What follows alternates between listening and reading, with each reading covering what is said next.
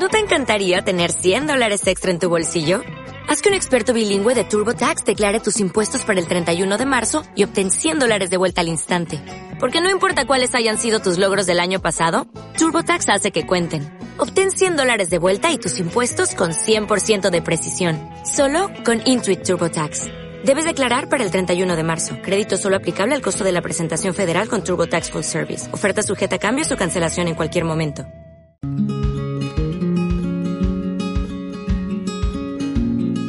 Bienvenida, bienvenido a un nuevo episodio, a un nuevo capítulo del podcast de jardinería y paisajismo, el espacio en donde encontrarás conceptos, técnicas, estrategias, noticias, curiosidades del mundo de las plantas para que puedas tener tu jardín más lindo cada día, o al menos eso es lo que pretendo.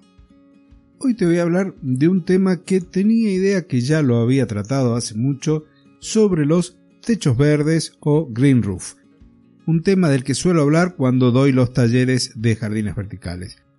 Y hablando de talleres, y antes de empezar con el episodio de hoy, quiero comentarte que estoy en pleno desarrollo de un curso profesional sobre paisajismo comestible, cómo diseñar tu jardín comestible. Si este curso es de tu interés, te pido que me envíes un correo a cursos.claudiodorato.com, así te envío el temario, la forma de cursado y mucha información adicional e incluso aquellas dudas que te podré contestar a través de ese medio. Y ahora sí, vamos a empezar con el tema de hoy, los green roof o techos verdes. El formato de hoy va a ser más parecido a un ping-pong de preguntas y respuestas porque se basa en aquellas dudas o consultas que fui respondiendo a lo largo de los talleres. Quizás la primera pregunta es desde hace cuánto que se están haciendo los techos verdes y te podría decir que en la Argentina desde no hace tanto, alrededor del 2010, quizás unos años antes, ya se comenzaron a construir los primeros. A nivel global, alrededor del año 70 del siglo pasado, ya empezaron las primeras experiencias, con lo cual hay mucho avanzado, hay muchas tecnologías, muchas formas de poder construir un techo verde. La segunda consulta es si es caro realizar un techo verde. Y la verdad que tengo que decirte que sí, no tiene una comparación respecto de un jardín tradicional porque es un sistema multicapas, que ya te los voy a comentar enseguida, pero tiene muchas limitaciones como por ejemplo el tipo de techo, la pendiente, la carga o el peso del jardín que vamos a poder construir en una terraza, en un balcón. Todo esto va a ir determinando variables en función del tipo de plantas a emplear, del tipo del sustrato y otras variables que van a terminar determinando el costo de ese techo verde, de ese green roof. En cuanto a los beneficios que trae aparejado la construcción de un techo verde, eso te lo voy a comentar a través del correo electrónico y a través de mi canal de Telegram dentro de unas semanas. Por lo tanto, si te interesa, te invito a que te suscribas y de esa forma vas a tener información adicional. Y continuando con el desarrollo del episodio, cuando tengo que responder cómo se hace un techo verde, las indicaciones son simples. Primero tenemos que lograr una muy buena aislación para evitar que el agua de riego, de la lluvia, infiltre en la estructura de la vivienda, del edificio.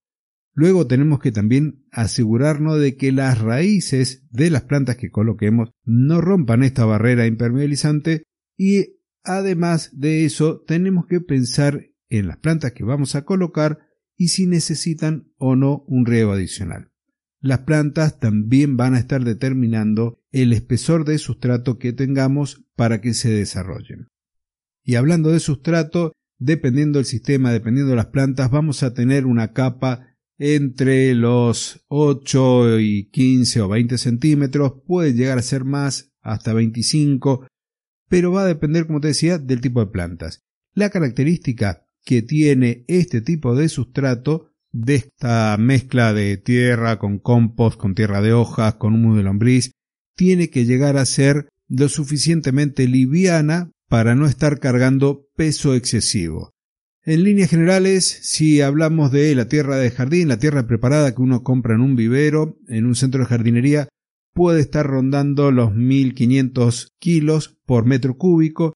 La tierra que se utiliza, el sustrato que se utiliza para este tipo de ajardinamiento, no debería estar excediendo los 800 kilos, los 750 kilos por metro cúbico. Entonces, esto se prepara muy concienzudamente, se hacen mezclas específicas en función del tipo de plantas, si se van a cultivar crasas, si se van a cultivar plantas nativas, para que el desarrollo sea óptimo. El riego. En algunos casos, si quisiésemos tener un césped, podremos llegar a utilizar un riego por goteo subterráneo, de aquellos que nombramos en el episodio con Fernando la semana pasada. Podemos utilizar también microaspersión, estos microjets, para cuando trabajamos con algún tipo de plantas crasas para complementar el agua que no reciben a través de las lluvias. Otra de las consultas es si es muy complicado o muy difícil de mantener uno de estos jardines. La verdad que hay algunos que prácticamente no se hace nada, la intervención es mínima, por ejemplo aquellos que se utilizan plantas crasas en la cual lo que hacemos es básicamente ir eliminando plantas que se han secado para reemplazarlas por otras, ir sacando aquellas plantas que se han desarrollado espontáneamente porque cayeron las semillas, porque las llevó el viento o las trajo algún pájaro, pero en otros en donde hemos hecho una cubierta de césped, el mantenimiento es muy cercano al del jardín tradicional. Otra consulta es cuánto pesa un sistema de estos arriba de un techo va a variar en función de la planta que se cultive, del espesor del sustrato, pero podríamos llegar a decir que arrancarían en los 30-35 kilos por metro cuadrado hasta los 70, dependiendo también del tipo de plantas que cultivemos y del sistema que utilicemos para poder capturar el agua de lluvia, para poder derivar el excedente a los cauces pluviales y algunas variables más. Otra consulta es si se puede hacer en cualquier tipo de techo, con cualquier inclinación, y en parte la respuesta podría ser que sí, pero tiene por un lado que resistir el peso, ya te comenté que tenemos 30-35 kilos en adelante, pero cuando superamos una pendiente de unos 30 grados, los costos que implican las estructuras que van a sostener ese jardín, ese techo verde, elevan tanto el valor de la implementación que podríamos decir que esa es una de las limitantes. En cuanto a la pregunta de qué plantas se utilizan, ya te anticipé algo, plantas grasas es una de las opciones, requieren de muy poca agua agregada en algunos casos.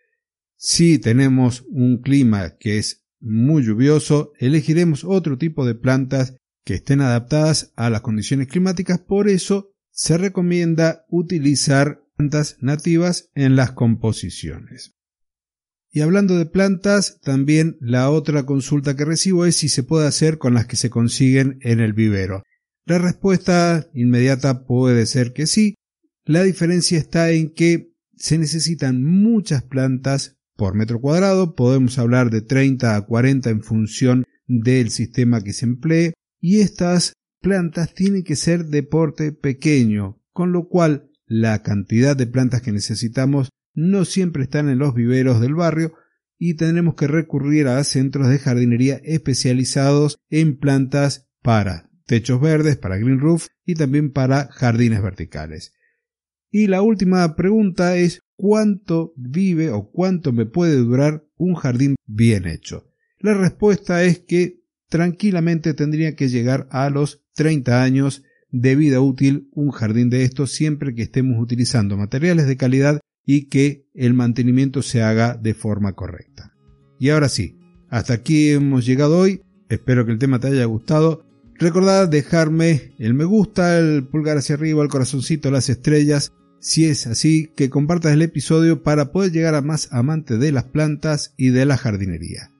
Nos encontramos la semana que viene en un nuevo episodio del podcast de jardinería y paisajismo. Hasta entonces y muchísimas gracias.